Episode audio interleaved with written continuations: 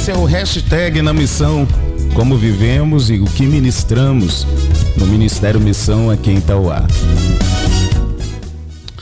Bom, o que eu penso sobre o púlpito é a necessidade de nós é, termos um púlpito a qual eu me dirijo ao domingo, durante a semana, um púlpito que assevera em, em minha alma a necessidade de um viver cristão constante e fervoroso. E para que tudo isso? Qual o fim de tudo isso?